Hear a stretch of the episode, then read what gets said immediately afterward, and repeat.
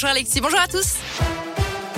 On commence par le trafic. Écoutez, c'est assez fluide pour le moment sur les routes de la région. Attention, ça s'annonce plus chargé demain dans le sens des départs sur la 7 dans le sens des retours. Les principales difficultés sont attendues dimanche entre 10h et 19h. À la une, encore un triste record des contaminations en France. Plus de 200 000 personnes testées positives au Covid ces dernières 24 heures. Un raz-de-marée selon Olivier Véran, le ministre de la Santé. Plus d'un million de Français sont donc positifs actuellement au coronavirus et 10% de la population est cas contact. Des chiffres qui justifient Selon le gouvernement, la transformation du pass sanitaire en passe vaccinal, le projet de loi a été validé la nuit dernière en commission des lois. Il sera discuté à l'Assemblée nationale lundi, puis au Sénat à partir du 5 janvier. Concernant les jauges pour les grands événements, elles pourraient être finalement proportionnelles à la taille des stades.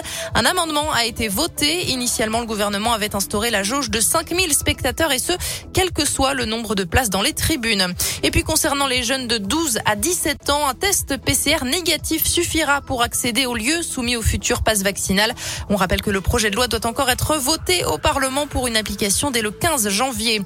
Des résultats clairs et sans appel. D'après une étude menée par les hospices civils de Lyon dans toute la région Auvergne-Rhône-Alpes, la vaccination contre le Covid a entraîné une baisse spectaculaire des hospitalisations de 98%.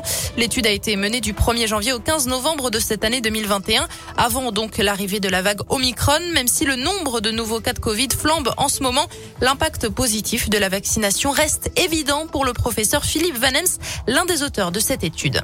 La vaccination, depuis le début, depuis les premières études, a été proposée pour réduire les cas graves, les hospitalisations, les admissions en réanimation et les décès.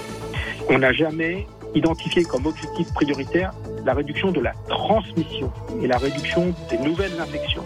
Les objectifs, c'était la réduction des cas graves et donc les hospitalisations. Et dans ce contexte-là, on ne peut pas nier que la vaccination a réduit l'incidence des cas graves et les hospitalisations liées à des tableaux cliniques sévères. L'étude des HCL qui vient d'être publiée dans la revue scientifique Vaccine et toutes les données sont accessibles en ligne